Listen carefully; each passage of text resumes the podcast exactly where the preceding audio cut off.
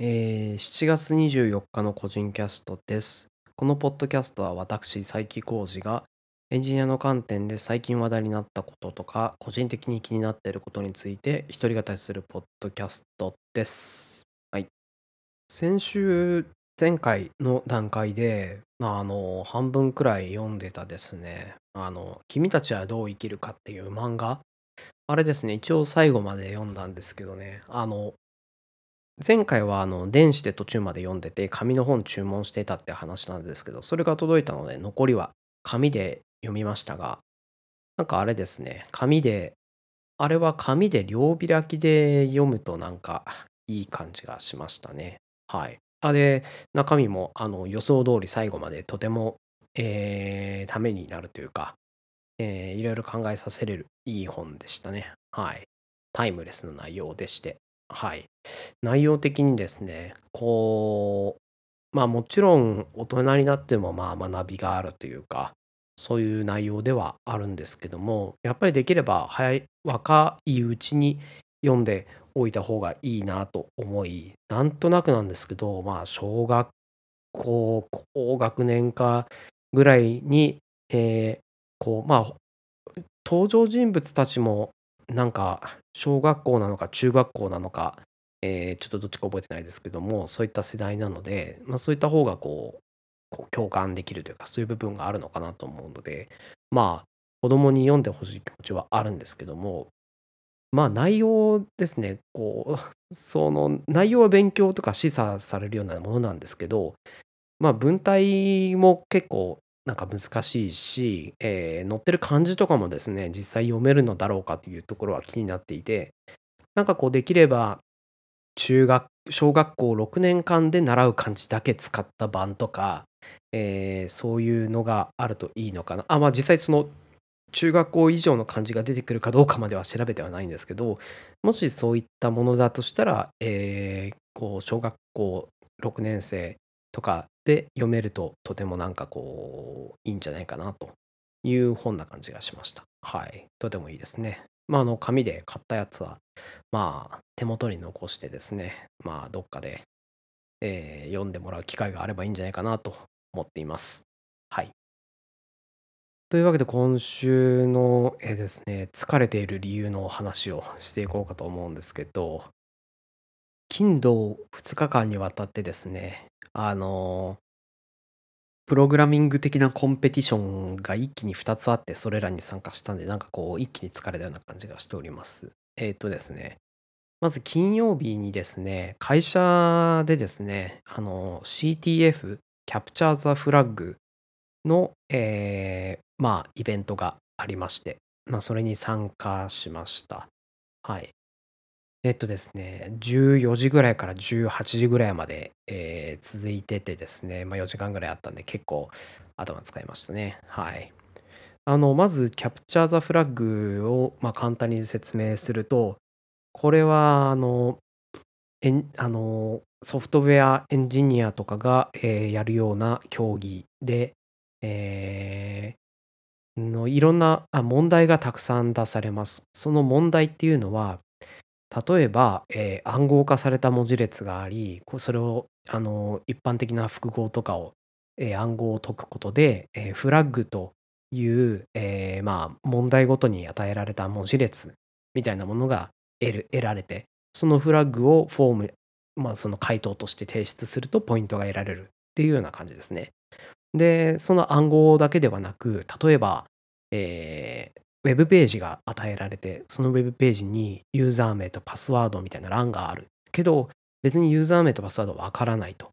じゃあどうするかというと、例えば、えっ、とですね、あの、デベロッパーツールから JavaScript を見に行くと、例えば、その、宛先のページとかみたいなものがあったり、そのユーザー名、パスワードのヒントみたいなものがあり、で、それを、入力してフォーム、こう次のページに行くと、こうフラッグがあったり、あとはなんか、こう謎の、えー数字が羅列され羅列された巨大な CSV みたいなものが与えられて、その、えー数字をですね、あの ASCII 文字に、えー変えますと、その文字コードをですね。で、そのその ASCII 文字に変えた状態のものを ASCII アートとしてこう、でかい画面で見ると、えーフラッグに該当する文字列がその ASCII アートの形で表現されているのでそれを打つみたいなものだったりあとはですねそのサーバーがサーバーで動くこうアプリえーまあ実際今回なんか Python で書かれたアプリとかあったりしたんですけどそのサーバーの環境変数にフラッグが書かれているのでそのサーバー上のそのアプリケーションの API を、えーハックして例えば、えーインジェクションみたいなものをやって、えー環境変数を吐き出させることでフラッグをゲットしたりみたいな、まあ、そういう感じでたくさんその問題ごとに隠れているフラッグを提出してそのポイントを競うとそういったものがキャプチャー・ザ・フラッグと、えー言われるものですね。はい。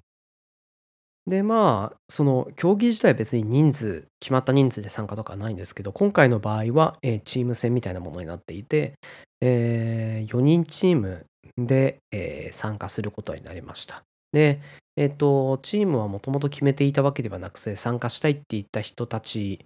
の中から、あまあ、もちろんチーム決めて参加する人もいるんですけど、個人で参加しますっていう人は、その当日の開会の時に、えーくじでチームを決めてみたいな感じでした。で、私は4人チームになりまして、その4人のうち1人は、えー結構、あの、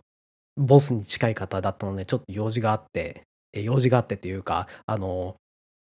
タイムゾーンが違ったので、半分ぐらいでもうあの抜けてっていうような感じだったので、まあ、後半3人。で、しかもその3残り3人のうち1人は、えーインターン生でですね、まだまだ、えーエンジニアリング力はあんまり高くない、特にそのフロントエンドというか、あのウェブクライアント、HTML、CSS とかの、え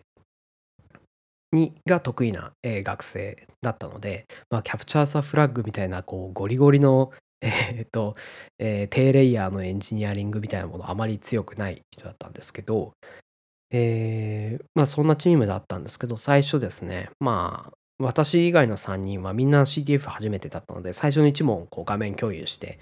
フラッグこんな感じの文字列出てくるんで登録しますみたいなものを1問こうみんなでやって残りは、えーもう手分けしてですね私はこれができそうみたいなものをもう各自が取ってやっていくみたいな。で、えー例えば着手して誰か煮詰まってきたらちょっとみんなこれ見てもらえますかって感じで画面共有してみんなで見て問題解いたりあとはその問題ちょっとこれ私難しいからこれやってみてあその見せた時にあこの問題私得意そうなんでじゃあ、えー問題交換しましょう私やりますとかそういう感じでですね解いていった感じです。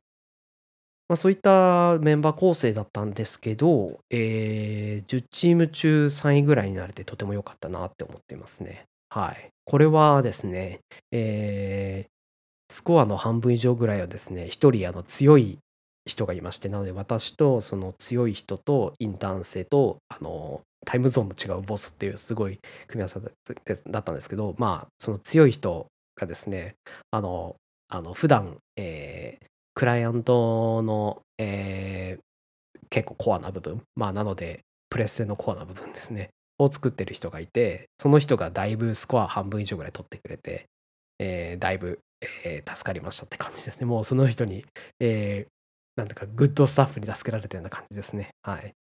まあ私はスコア全体で言うと3割ぐらいの貢献だった、まあまあ、えー頑張ったんですけど、まあ、まあチーム全体ではね、いいスコアになってとても良かったと思いますね。はい。正直私は CTF 経験者なのに あまり貢献することができなくて、なんとなくその、まあ、慣れてるからいけるだろうと思っていた節と、あの、まあ、やインインターン生がいたんで、こう、コミュニケーションとかそういったところで気を張ってしまって、あんまり問題にこう深く考えられてなかったとか、えーちょっとそういった部分は反省としてあるかなと思いますね。はい。強い人とか、あの、タイムゾーン違うボスの人たちの方が、パッと見せた時に、あれってこれってこういうことじゃないっていうのをこう言われて、あなんでそれ気づかなかったんだろうみたいなですね、ちょっとそういった、ちょっと視野が狭かったな、畜生みたいな、そういったものがちらちらあってですね、チームとしては3位になったんですけども、個人的にはもっとやれたんじゃないかなと思って反省をしている感じですね。はい。そういうイベントがありましたと。はい、金曜日ですね。で、土曜日はまたさらに大きなイベントがありまして、今度はその社内のイベントではなくて、えー一般の技術コミュニティのイベントなんですけど、えー、イスコンっていうやつですね。ISUCON でですね、イスコンなんですけど、これが何の略かというと、いい感じにスピードアップコンテストというやつでして、えー、どういう競技かというと、えー、動いてるウェブサービスが与えられます。インフラとともにですね。あのなので、サーバーがあり、データベースがあり、クライアントがありっていうウェブサービスが与えられます。それを、えー、もう何でもやっていいので、スピあ、何でもやっていいもいいじゃないですね。はい。あのクラクライアントの触っちゃクライアントクライアントを触っちゃいけないとか、サーバー資源は与えられた、えー、マシンしか使っちゃダメですみたいな、もちろんレギュレーションあるんですけど、それ以外はもういろんなことをやって、そのウェブサービスの仕様を変えずにスピードアップするというようなものですね。はい。例えば、えっ、ー、と、こう、デフォルトで与えられたウェブサービスは SQL の条件がすごいえー、複雑で SQL が遅いので、じゃあデータベースのテーブルにインデックスを貼ってスピードアップみたいな。だったり、えー、アプリケーションのコードの、えー、イテレーション、フォー文とかそういったものですね。それを普通にアプリケーションのコードを書き換えてスピードアップとかですね。まあそういう感じのものなんですけど、はい。で、これも一応チームで参加してですね、あの学生時代の仲間と3人で、えー、参加しました。はい。で、3人とも初めてで、で、まあ、正直に言うと、こう結果から言うとあの準備不足だったなっていうのと、準備不足と、えー、こう気合気合入れ不足というかですね、えー、初めてだったんで、まあそもそも勝てると思ってない気持ちみたいなのもあったと思うんですけど、ちょっとそういう感じだったんですけど、えっとですね、とりあえず前の週、先週土曜日に一応あの、環境づくりとかリハーサルの目的で、え前回分、今回イスコン12だったんですけど、11の問題をみんなで、えー、見たりしてやったりしましたね。はい。あとは、その後ですね、イスコンをを題材にした本が出てるんですけど、イスコンの時にこうどんなスピードアップするとか大体どんな感じのところを見るみたいなそういうイスコンの本があったので、まあ、それを買ってみて、まあ、あのちょっと1週間でしかも、まあ、普通に平日忙しかったんで、まあ、なかなか見る時間なかったんですけどとりあえずアウトラインっていうかですね全体感こう大体イスコンやるときには、えー、プロキシの、えー、ウェブプロキシの、えー、NGX とかアパッチがあるよみたいな。だったりアプリケーションがあって DB がありえー、マシンがあり、スピードアップするポイントとしては、えー、エンジン X の設定だよとか、アプリのコードだよとか、DB の最適化とか、OS 最適化も、えー、モニターとかでするよみたいな、そういったチェックポイントとか高速化高速化ポイント？みたいなものの本当にそういったポイントだけなんとかギリギリ、えー、付け焼き場で把握していてですね、まあ、そんな準備で臨んだわけなんですけども、まあ、結果から言うとですね、えー初期のスコア、えーからちょっとだけプラスみたいな感じで、もう、えー惨敗といった感じですね。はい。最初はですね、こう、与えられたサービスの状態から、こう、API の、えー Web API のレスポンスのキャッシュコントロールにクライアントキャッシュのルールを足したりとか、あの、アプリケーションのコードでもラムキャッシュを足して SQL 問い合わせ減らせないかとか、やってみたり。あとはまあ、もちろんデータベースのテーブルにインデックスを足したりとか、あとはですね、ちょっとまあ、今回特殊だったっぽいのが、あの、アプリケーション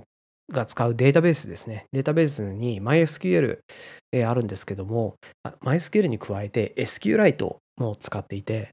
それがですね、やっぱモニタリングが難しい状況とかがあったりしたので、ちょっとじゃあ SQLite の中身で、えー、MySQL に移植するかみたいな話をして、ちょっとそこのコードの書き換えとか、ちょっと、えー、もうこう一生懸命ググりながらやったりとかしてですね、なんとかわさわさやっていたんですけども、その中でですね、あの、あ、えっとですね、イスコンのサービスがスピードアップしたかどうか判断するために、えー、ベンチマーカーっていうのがあるんですね。言ってみれば、あのダミーのあのベンチマークのウェブクライアントですね。あのその自分たちのサービスに対して Web リクエストとかを投げまくったりするような、そういうクライアントクライアントのテスター、まあ、負荷テスターみたいなものがあるんですけども、そいつがですね、まあ、最初にデータベースの初期化みたいな API を投げたりとかするんですけど、そのいろいろデータベースいじったりとかアプリいじったりしてる中で、初期データを私たちが破損させてしまって、そもそもベンチマークの入り口の初期データチェックみたいなものがあるんですけど、そこに引っかかって通らなくなって、ちょっともうどうしようもなくなったぞっていうんで、もうラスト2、30分ぐらいに、えーもう初期スコアがもう完全に落ちて0点状態になってたので、もう、そのサービスのスタックを一から作り直してですね、あ、そのサービスのスタックっていうのは、その、えー、AWS のクラウドフォーメーションで与えられるので、もう動く状態のアプリを一からパスって一発で作れるんですけど、もうその初期状態に戻して、えー、もうあとは テーブルにインデックスだけ貼って、ちょっとスコア上がって、もうちょっとこれ以上手出さないようにしてみたいな、ちょっとそんなですね、えー、残念な終わりになってしまいました。はい。まあ、これは言い訳ではあるんですけども、なんか最初の段階から命運は決まっていてですね、えー、そのスピードアップするための、まあ、書き換えをするんですけど、えっと、サービスのあのアプリケーションコードがいろんな言語で用意してあるんですね。Go とか、えー Java とか Ruby とか Python とか JavaScript とか Rust とかあるんですけど、あの、デフォルトで最初に与えられるのが Go 動いてるのが Go なんですよね。で、私たちのチームは、あの、みんな Java の経験者だったので、ちょっと Java でやろうよと、やってみようよっていう話だったんですけど、その、初期状態の Go です、Go がありますと。それで測ったら大体、えスコアで言うと2400か、そんぐらいになりましたと。よし、じゃあ、えー、Java でやるから、まずは Java 用のアプリを起動させようということで置き換えたんですけど、Java 用の、えー、Java 用で書かれたアプリを起動した途端ですね、スコアが400点ぐらいっていうですね、あの、Go の5分の1ぐらいの速度しか出なくて、もう、それを見た瞬間、もう私たちはもう大笑いするしかないんですね。あ、もう Java 選んだ時点で我々は負けだったみたいな、みたいな、えー、そういう悲しいことが、まああったりしてですね。まあでもその中でなんとかスピードアップしようと思ったんですけど、なかなか、え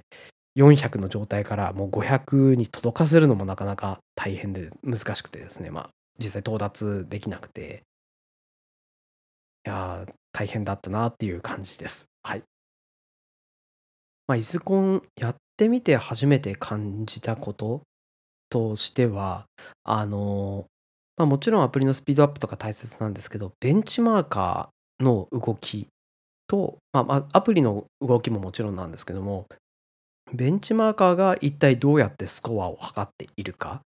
こう、一生懸命データベースをこう速度を上げるために初期データ変えたりとかいろいろやってしまうと、そのチェックされるポイントが失われて、まあ、ベンチ通らなかったりっていう、そういったベンチマーカーが一体どんな振る舞いをするのかっていうのを把握するのが大事そうだなというのと、あとはですね、あの、やっぱり変えられるポイントって多岐にわたりすぎるので、あの、レギュレーションが一応あるんですよね。あの、例えばそのクライアントのコード変えちゃダメですとか、えー、まあ、API の単位変えちゃダメですとか、え、ー、と、あとは計算、計算機資源も、まあ、与えられたものしか使っちゃダメですとか、まあ、他にもですね、あの、変更系ポストリクエストを受けた後、この API、この GET リクエストで得るときのその内容が変わるまでに、え、3秒間猶予が与えられます。つまり、まあ、2秒間ぐらいクライアントキャッシュしてもいいですよ。キャッシュ状態で値が変わらなくてもいいですよみたいな、そういったルールがあったりとか、そういったレギュレーションを読んで、なんて言うんでしょう。多岐にわたるので変えられる場所が。その、わって一斉にかかっていてガチャガチャガチャガチャ変える前に、レギュレーションをみんなで読み合わせて、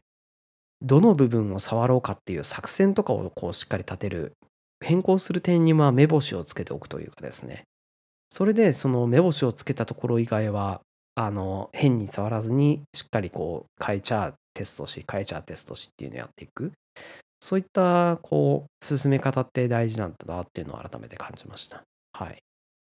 まあ、ベンチマーカーの動きとかレギュレーションとか、まあ、イスコン勢にしてみれば、当たり前だったりとか、もしくはそのイスコンの中で定石っていうか、デフあの、な、ななんて言ったらいいんだ？デファクトスタンダードではないお決まり事というかかもしれないんですけどまあそういうのを押さえておく必要がああるなというのを感じました。はい。で、そのイスコンもですね、朝10時から夕方18時ぐらいまでやってですね、もう、ま、2日間いろんないろいろ考えてうんうんうなってっていうのってやってきたんで、なんかこう、今日はもう朝精魂突き果てたような 状態で、えー迎えておりました。はい。なんかその2つのこう技術的なコンペティションをこう終えて共通と共通でこう思ってることというかあってですねまあもちろん技術不足とか技術習得が大事だという、えーところはもちろんあるんですけども2つともまあチーム競技でチーム運営っていうかですね複数人で一体どうやって進めるかっていうやり方そこがそこをやるのが大事だなっていうのを思っていました。はい。まあ、参加する人たちっていうのはみんな技術者として自分それぞれ自分たちの得意なこととか、今回やりたいことみたいなものが、えーある中で、それを何て言うんでしょう、遠まあ、遠慮し合っていたり、